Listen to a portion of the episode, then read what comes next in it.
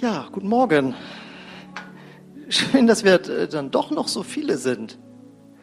Es sind nämlich ungefähr 20, über 20 Geschwister, die sitzen zu Hause und können nicht kommen aufgrund eines bestimmten Viruses, der zurzeit rumgeht. Aber schön, dass ihr da seid. Ich dachte, ihr hattet schon erst so eine Schreckensvision, ich fühl, dass ich mich wie im ersten Lockdown fühle vor leeren Halle hier. Aber es ist ja schön, dass ihr da seid. Ja, und äh, thematisch kommen wir ja von Ostern und gehen auf Pfingsten zu, falls euch das noch nicht aufgefallen ist. Und äh, deswegen möchte ich heute äh, eine neue Predigtreihe beginnen, wo es um den Heiligen Geist geht und was er bewirkt. Und die Predigtreihe trägt den Titel Gemeinsam mit dem Heiligen Geist und nimmt damit auch auf Bezug auf, unsere, auf unser Jahresmotto, gemeinsam. Und äh, wenn es um den Heiligen Geist geht, dann hören wir ja gerne immer so spannende Geschichten über Übernatürliches, Geistesgaben oder ähnliches. Äh, heute kommt auch was Spannendes, aber es geht um einen ganz anderen Aspekt, den der Heilige Geist ähm, auch bewirken möchte in unserem Leben. Und deswegen lautet der Teil heute gemeinsam mit dem Heiligen Geist Einheit leben. Und dass das tatsächlich etwas ganz Wichtiges ist, was dem Heiligen Geist auf dem Herzen liegt, äh, das finden wir in dem Predigtext, den, den finde ich im Epheserbrief Kapitel 4 oder habe ich da gefunden, die Verse 3 bis 6 in der Übersetzung Hoffnung für alle. Und da schreibt der Apostel Paulus, setzt alles daran, dass die Einheit, wie der Geist Gottes sie schenkt, bestehen bleibt. Sein Friede verbindet euch miteinander. Gott hat uns in seine Gemeinde berufen. Darum sind wir ein Leib und es ist ein Geist, der in uns wirkt. Uns erfüllt ein und dieselbe Hoffnung. Wir haben einen Herrn, ein Glauben und eine Taufe. Und wir haben einen Gott. Er ist unser Vater, der über allen steht, der durch alle und in allen wirkt. So, ich beginne mal mit einer kleinen Umfrage. Ich dachte zuerst, da wird sich ja keiner melden, keiner da ist, aber mal sehen. Wer von euch streitet sich gerne? Ah. Wieso melden sich jetzt nicht ganz viele? Ist doch total super, oder? Mal so richtig Dampf ablassen? Mal richtig mal rauslassen, was man so auf der Seele hat, was sich da so aufgestaut hat? Oder nicht? Nee, ne? Nee, Streit und Uneinheit bewirken in der Regel nichts Gutes. Sie bringen schlechte Stimmung in dein Leben, in deine Ehe, äh, auf der Arbeit, in der Gruppe, in der du bist, deine Kleingruppe, dein Team und eben auch die Gemeinde. Jetzt geht's hier in dem Text speziell also nicht speziell um Streit, aber ich dachte, das ist ein guter, ähm, gutes Gegenextrem, Extrem, um das Anliegen des Textes zu verstehen. Es geht nämlich um Einheit. Und äh, wie ihr auf der nächsten Folie seht, äh, ist Paulus das so wichtig, dass er in diesen Versen siebenmal das Wort ein im Sinne von Zahlwort eins, Einheit benutzt. Es ist ein Leib, also damit ist die Gemeinde gemeint, der Leib Jesu. Es ist ein Geist, der Heilige Geist. Ein und dieselbe Hoffnung. Ein Herr, nämlich Jesus.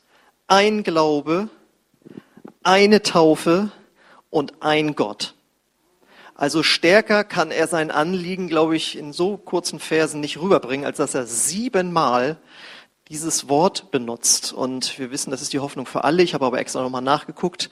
Also die Elberfelder hat auch genau siebenmal dieses Wort. Und sieben ist ja sogar auch noch eine, eine göttliche Zahl. Also wir merken, das ist ihm hier und damit dem Heiligen Geist richtig wichtig. Und das bedeutet, wenn wir gemeinsam mit dem Heiligen Geist unterwegs sein wollen, äh, dass das auch für uns ein wichtiges Anliegen sein sollte äh, dass Einheit in der Ehe, in deiner Gruppe, wo du bist, in der Gemeinde, in deinem Team einfach wichtig ist. Und äh, wenn du auf die nächste Folie nochmal gehst, da ist ja, wie der Geist Gottes sie schenkt. Wenn du ein echter Christ bist, das heißt nicht einfach nur Kirchgänger, sondern Jesus Christus in dir lebt, dann bedeutet das, dass du von neuem geboren wurdest und dass in dein Geist sozusagen serienmäßig eingebaut wurde, dass dir Einheit wichtig ist. Und deswegen sind wir nicht Fans von Streit oder Uneinheit oder wie auch immer, sondern das ist etwas, was wir in uns tragen. Wir haben den Geist der Einheit. Der Heilige Geist ist ein heilender Geist, er ist ein heiliger Geist, aber er ist auch ein Geist der Einheit und dieser Geist lebt in uns und deswegen ist auch uns Einheit wichtig, hoffentlich, in der Regel. Und Warum ist ihm das so wichtig und warum sollten wir auch danach streben, in Einheit zu leben? Was hat Gottes Wort uns da, was verspricht es uns da, was dann passiert, wenn wir diese Einheit leben? Das finden wir äh, in dem, auf der nächsten Folie. Ein paar Verse weiter äh, kommt die große Auflösung, wenn wir so leben. Da sagt Paulus dann nämlich, dadurch werden wir im Glauben immer mehr eins werden und miteinander den Sohn Gottes immer besser kennenlernen. Wir sollen zum mündigen Christen heranreifen, zu einer Gemeinde, die ihn in seiner ganzen Fülle widerspiegelt. Und das bedeutet, das ist die große Erkenntnis, wer in Einheit mit den Geschwistern lebt, der wächst zu einem mündigen Christen heran.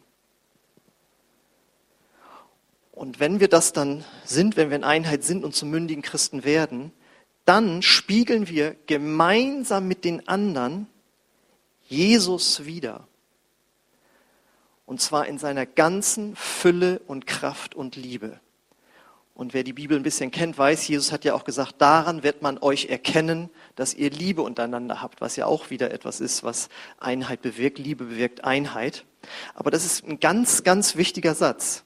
Wenn du sagst, ich möchte ein mündiger Christ werden, dann würde man vielleicht sagen, ja, dann lese ich viel in der Bibel, ich bete, ich arbeite irgendwo mit, ich, ich spende, ich erzähle anderen Menschen von Jesus. Das ist alles richtig, das ist alles Ausdruck eines mündigen Christseins. Aber hier finden wir eindeutig, dass Paulus sagt, ein mündiger Christ lebt in Einheit mit seinen Geschwistern. Weil das ist doch das, was wir alle auf dem Herzen haben mündig, das möchte jeder sein, keiner möchte ein kleines Kind sein. Ja, die Bibel sagt, wir sollen werden für die Kinder, aber damit ist nicht gemeint, dass wir irgendwie unreif sein sollen, sondern wir sollen vertrauensvoll sein äh, wie Kinder. Ja, keiner möchte ein kleines Kind sein, sondern jeder möchte reif werden, mündig werden, erwachsen werden. Und wenn wir dann noch hören, wenn wir das erreichen durch Einheit, dass wir dann die Fülle von Jesus widerspiegeln, die sich darin zeigt, dass seine Kraft da ist, dass seine Liebe da ist, dann ist das, glaube ich, etwas, was jeder möchte. Ja, denn dort, wo die Fülle, die Liebe und die Kraft von Jesus ist, da sind Menschen, die zu, zum Glauben kommen, da sind Menschen, die geheilt werden, da sind Menschen, die Befreiung erleben, da sind Menschen, die Wachstum äh, in ihrem Charakter erleben und es kommen immer mehr Menschen zusammen, weil die Kraft von Jesus zieht uns an. Und manchmal denken wir, ja, wenn der Ablauf im Gottesdienst noch anders ist, wenn das Gebäude noch attraktiver ist, äh, wenn wir noch freundlicher lächeln, das ist alles richtig, das sind alles Dinge, an denen wir arbeiten müssen. Aber wenn jemand spürt, hier ist eine Gruppe in Einheit, dann hat das eine solche Ausstrahlungskraft, dass eine Gemeinde automatisch auch wächst. Das bedeutet natürlich dann im Umkehrschluss, wenn wir in Uneinheit leben, bleiben wir unreif persönlich und wir verhindern, dass die Gemeinde Jesus widerspiegelt. Und das, glaube ich, möchte ja wohl keiner. Und doch ist das oft ein Problem in der Christenheit. Wisst ihr, wie viele evangelische Denominationen es gibt? Also zur Erklärung, es gibt eine römisch-katholische Kirche und dann gibt es die evangelische Welt. Und eine Denomination bedeutet sowas wie ein Kirchenbund. Also wir gehören zum Beispiel zum Kirchenbund der Frei, Freien Christ, äh hier der freikirchlichen Pfingstgemeinden. Ja, es gibt noch einen Baptistenbund in Deutschland, Methodisten gibt es, die evangelische Kirche und so weiter. Und wisst ihr, wie viel davon es auf der Welt gibt? Verschiedene Kirchenbünde? Also es gibt eine römisch-katholische Kirche und, jetzt kommt's, 30.000. Weil sich immer wieder etwas abgespalten hat. Das ist also oft ein Problem in der Christenheit. Und es ist ja auch nicht nur, man kann es ja auch nicht nur auf Gemeinde beziehen, sondern äh, auch auf Ehen. Ja? Eine Ehe, die in Einheit ist, spiegelt etwas Tolles nach draußen wider. Und auch dort haben wir einen Feind, der Uneinheit bringen möchte. Das heißt, wenn wir jetzt also erkennen, da ist ein Zusammenhang, mündig zu werden, Kraft zu erleben, einzeln und auch als Gemeinde, hat damit zu tun, wie sehr ich in Einheit lebe, die Einheit anstrebe, dann ist ja die Frage, okay, wie kann ich das machen? Wie kann ich jetzt diesem Wunsch, den der Heilige Geist in mich bereits reingelegt hat, äh, Ausdruck verleihen? Das erste ist, indem ich erstmal, das ist jetzt was ganz Tiefes, indem ich einfach erstmal da bin, indem ich anwesend bin, indem ich mich aktiv einbringe. Das ist ja ganz wichtig. Wir kommen jetzt ja aus dieser Corona-Zeit, wo wir gezwungen waren, zu Hause zu bleiben. Man durfte hier nicht herkommen und daraus ist ein Lebensstil geworden. Und das kann man natürlich auch so machen. Aber wie wollen wir Einheit leben, wenn wir zu Hause sind? Und damit meine ich jetzt nicht irgendwie jemand, der äh, gesundheitliche Bedenken oder so hat, das meine ich damit nicht, sondern äh, es ist einfach eine ganz logische Sache. Wir können nicht in Einheit leben, wenn wir nicht zusammenkommen, ob hier oder in einer kleineren Gruppe. Und natürlich kann man das machen, aber wie wir vorher gehört haben, dann stagnieren wir in der Mündigkeit. Wir kommen nicht weiter.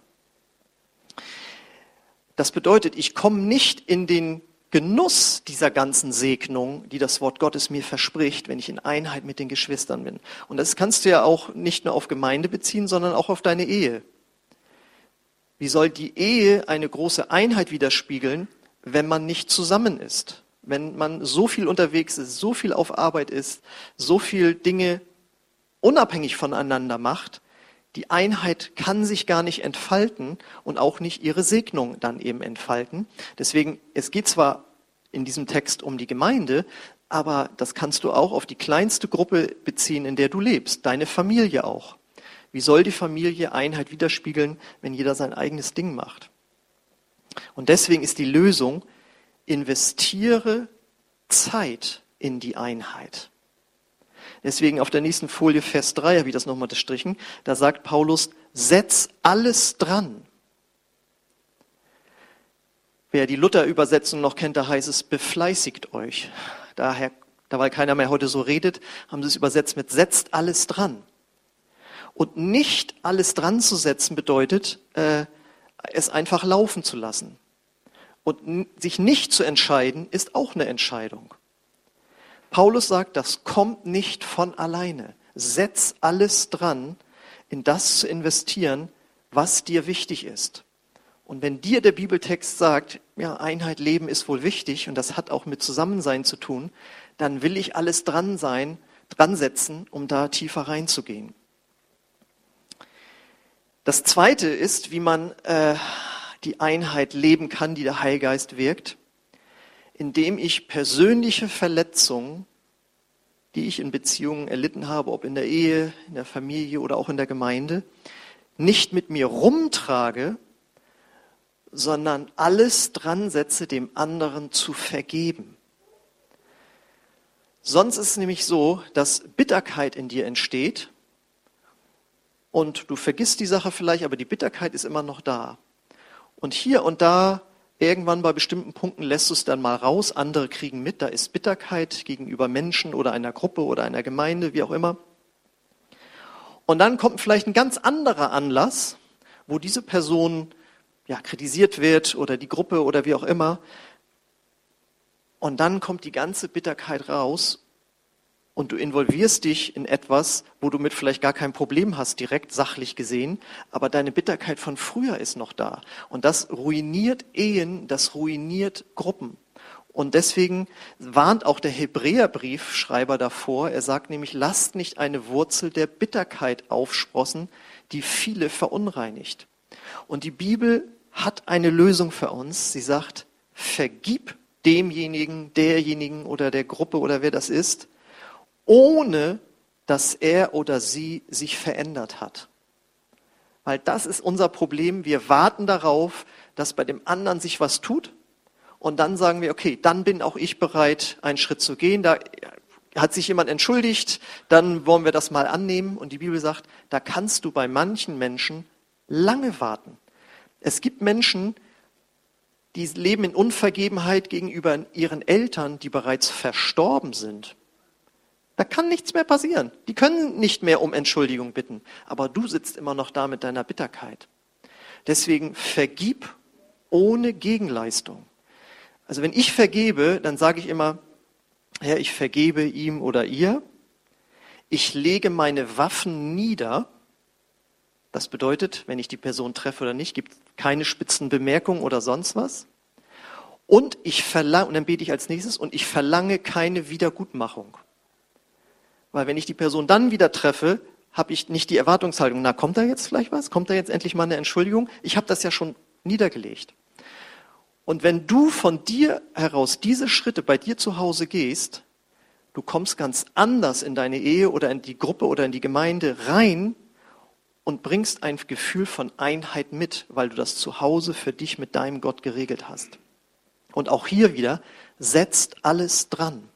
Und wenn das so schwere Verletzungen sind, dass du meinst, du kriegst es nicht hin, dann such dir jemanden, mit dem du drüber reden kannst und drüber beten kannst. Aber setz alles dran heißt nicht, lass es laufen und es vergiftet dich und andere.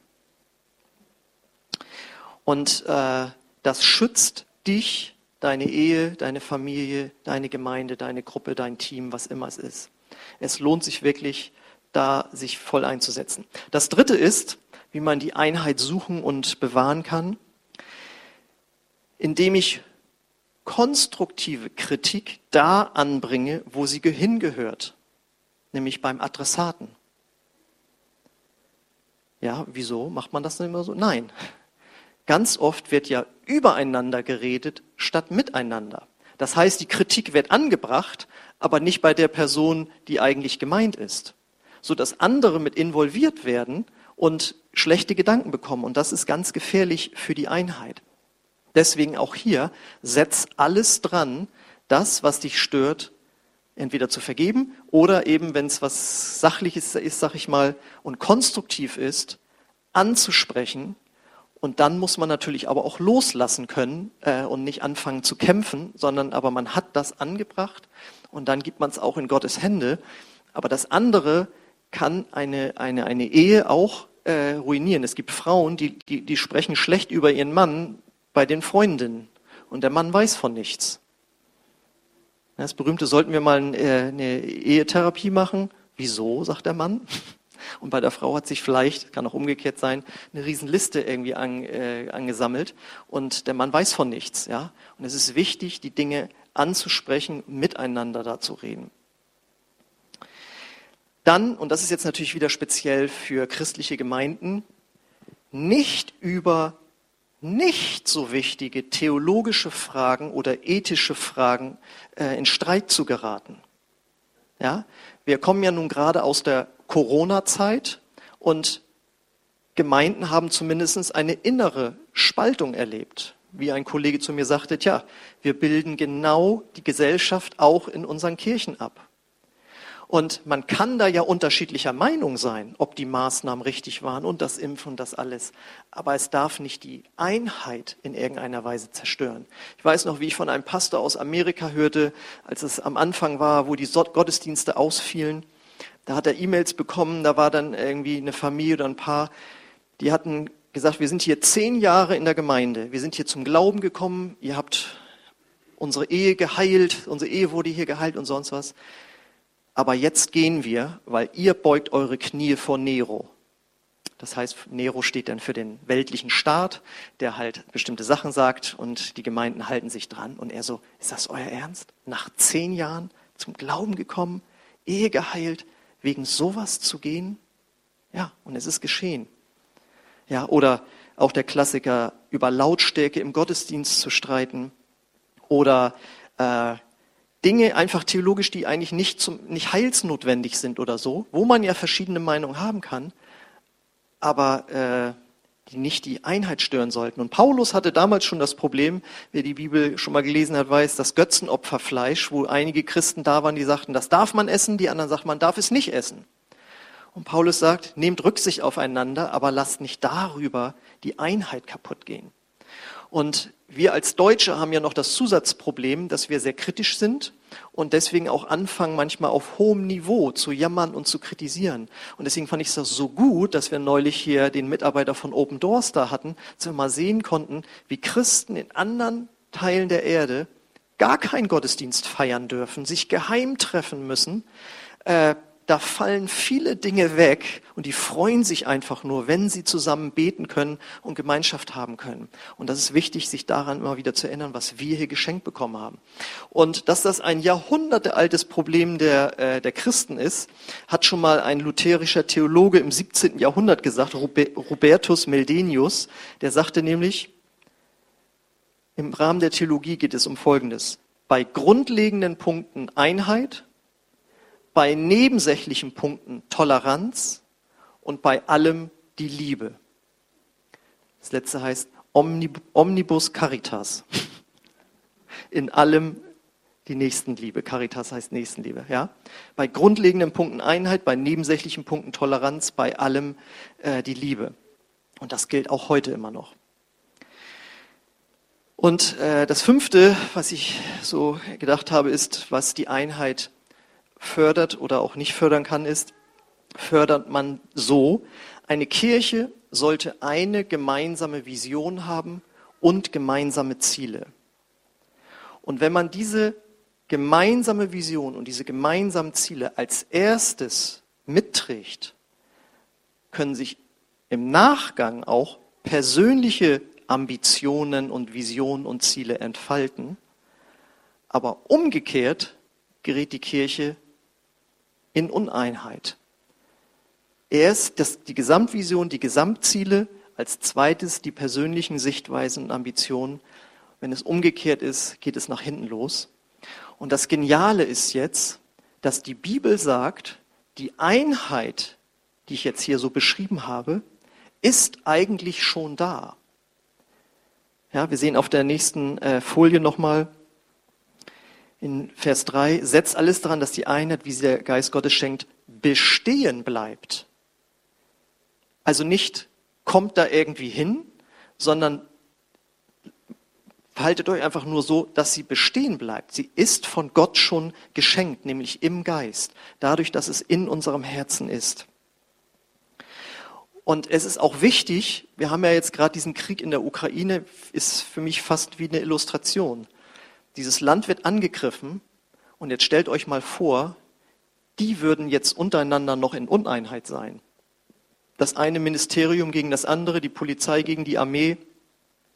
Wenn die jetzt auch noch in Uneinheit wären, das wäre eine Katastrophe. Und wir müssen wissen, als Gemeinden stehen wir auch, sind wir auch unter Angriff. Nicht vom Staat hier oder so, sondern es gibt Mächte, die die Gemeinde Christi, die Gemeinde Jesu angreifen.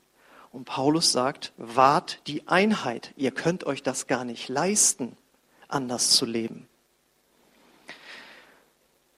Und jetzt kommt zum Schluss noch das aller, allerbeste und allereinfachste, wie wir die Einheit leben. Und da habe ich neulich so eine kleine Geschichte erlebt. Dachte ich mir, das muss ich unbedingt in eine Predigt einbauen. Das illustriert das ganz hervorragend. Und zwar äh, war ich in Kiel bei der Familie meines Bruders zu Besuch und habe meinen 14-jährigen Neffen zu seiner Lobpreisprobe gefahren und äh, habe danach noch ein bisschen zugeguckt. Meine Nichte kam dann später auch noch dazu. Ähm, die Älteste, die hat dann noch Klavier gespielt, er spielt Schlagzeug. Und dann habe ich da mal so zugeguckt, um so zu sehen, wie die das so machen. Und nach einer halben Stunde bin ich dann gegangen. Und dann komme ich raus und dann hatte doch jemand so dicht neben meiner Fahrertür geparkt, dass ich da nicht mehr reinkam. Und ich bin richtig sauer geworden, wie man denn jetzt hier so parken kann, zumindestens, weil links war der Parkplatz auch noch frei. Und ich will, würde damit sagen, mit der Person, die das gemacht hat, war ich in ziemlicher Uneinheit in dem Moment. Ich musste dann nämlich über den Beifahrersitz rüberklettern, um dann äh, da rauszukommen. Und ich habe das zum Beispiel bei meinem alten Golf, bin ich dann mit den Knien auf den Sitz und dann habe ich da die Heizungssitzdrähte kaputt gemacht, sodass ich dann keine Sitzheizung mehr hatte. Ich dachte, das darf mir jetzt nicht passieren und so, also ich habe mich schon geärgert. Dann setze ich mit dem Auto zurück und guck mir das Auto nochmal an. Das ist doch das Auto von meinem Bruder. ach, das war meine Nichte. Die ist ja später reingekommen. Ich bin mit meinem Neffen hingefahren. Und als, ich, als mir das einfiel, war auf einmal der ganze Zorn verraucht, weil meine Nichte ist ja die, da ist sie vielleicht vier oder so, mit der mich ein sehr inniges Verhältnis verbindet. Ich habe sie übrigens gefragt, ob ich das erzählen darf. Sie sagte ja, aber sag bitte dazu, dass du so bescheuert geparkt hattest, weil äh, ich wollte nicht weiter nach links, nachher wird mein Auto noch abgeschleppt, wie auch immer. Und ich sage, aber dann, na, ist egal, auf jeden Fall haben wir dann natürlich drüber gelacht. Wenn man ein so gutes Verhältnis miteinander hat, kann man auf einmal drüber lachen. Auf einmal war das, ach dann, ja dann, dann, ach meine nicht, das ist ja witzig, ne? Und haben wir dann drüber danach dann noch gelacht und so weiter. Weil die Beziehung da ist, wurde diese Uneinheit überwunden. Das heißt, was Paulus sagt in 1. Korinther 13, die Liebe ist das Höchste von allem, danach sollten wir streben, weil wenn wir Liebe haben untereinander, das heißt gute Beziehung, dann sind Meinungsverschiedenheiten, Streit, wie auch immer, das kann man dann überwinden. Und das ist eben der Ausdruck, der höchste Ausdruck von Einheit dann. Ja, und deswegen äh, denke ich, sollte jeder von uns, wir uns alle, das als Ziel setzen, alles dran zu setzen, die Einheit zu bewahren. Dann werden wir nämlich zu mündigen Christen. Und als Kirche Gottes werden wir die Liebe und Kraft von Jesus erfahren. Und das wird eine verlorene Welt erreichen. Damit werden wir sie erreichen. Und die Frage ist, willst du so ein Christ sein? Willst du ein mündiger, ein reifer Christ sein? Dann setze alles dran, die Einheit deiner Ehe, deiner Familie, deiner Kleingruppe, deines Teams, deiner Gemeinde zu bewahren. Du bist derjenige, der dadurch gesegnet wird. Und wie jeden Sonntag frage ich auch, kennst du diesen Gott, der diese Liebe, diese Einheit schenkt, dem Einheit so wichtig ist? Kennst du den schon? Kennst du diesen Jesus schon, der Vergebung für dich erwirkt hat am Kreuz und jetzt das in dein Herz reinspricht, anderen zu vergeben? Wenn nicht, dann lade ich, das, lade ich dich ein, ihn heute kennenzulernen. Und ich möchte auch diejenigen, die hier sind oder zugucken, falls du von Gott weggegangen bist, du bist in Uneinheit gegangen mit ihm oder seiner Gemeinde oder mit dir selbst, wie auch immer, dann äh, lade ich dich ein, zu ihm zurückzukommen. Und ich möchte gern beten für uns, für euch, für mich auch. Lade euch ein, dazu aufzustehen, bevor wir dann nochmal äh, in den Lobpreis reingehen, um Gott da die Ehre zu geben, was er uns schenkt. Und ich danke dir, Vater, dass du ein Gott der Einheit bist. Vater, Sohn und Heiliger Geist. Ich danke dir, Jesus, dass du gebetet hast für deine Jünger, dass sie eins seien. Und danke, Herr, dass diese Kraft sich auch in unserem Leben entfalten soll. Lass uns in allem, was wir tun, die Einheit anstreben. Und ich bete jetzt für jeden Einzelnen, der in einer Situation ist, wo er nicht in Einheit ist, in der kleinsten oder größten Gruppe, in der er oder sie steht. Bete ich, dass du zeigst, welchen Schritt kann ich gehen, um die Einheit wiederherzustellen, sie zu bewahren. Wo ist der Schritt, wo ich alles dran setzen soll, das zu tun? Bete auch für den oder diejenigen, die hier sind, wo es um Vergebung geht, Vergebung auszusprechen, das nicht mehr auf die lange Bank zu schieben, sondern es jetzt heute schon zu tun. Ja, ich möchte dich da echt herausfordern, wenn du, wenn dir jetzt einfach Menschen vor Augen sind, dann vergib ihnen dort, wo du jetzt stehst. Sag, ich leg meine Waffen nieder, ich verlange keine Wiedergutmachung. Kümmere du dich um diese Person. Ich will hier keine Rache üben.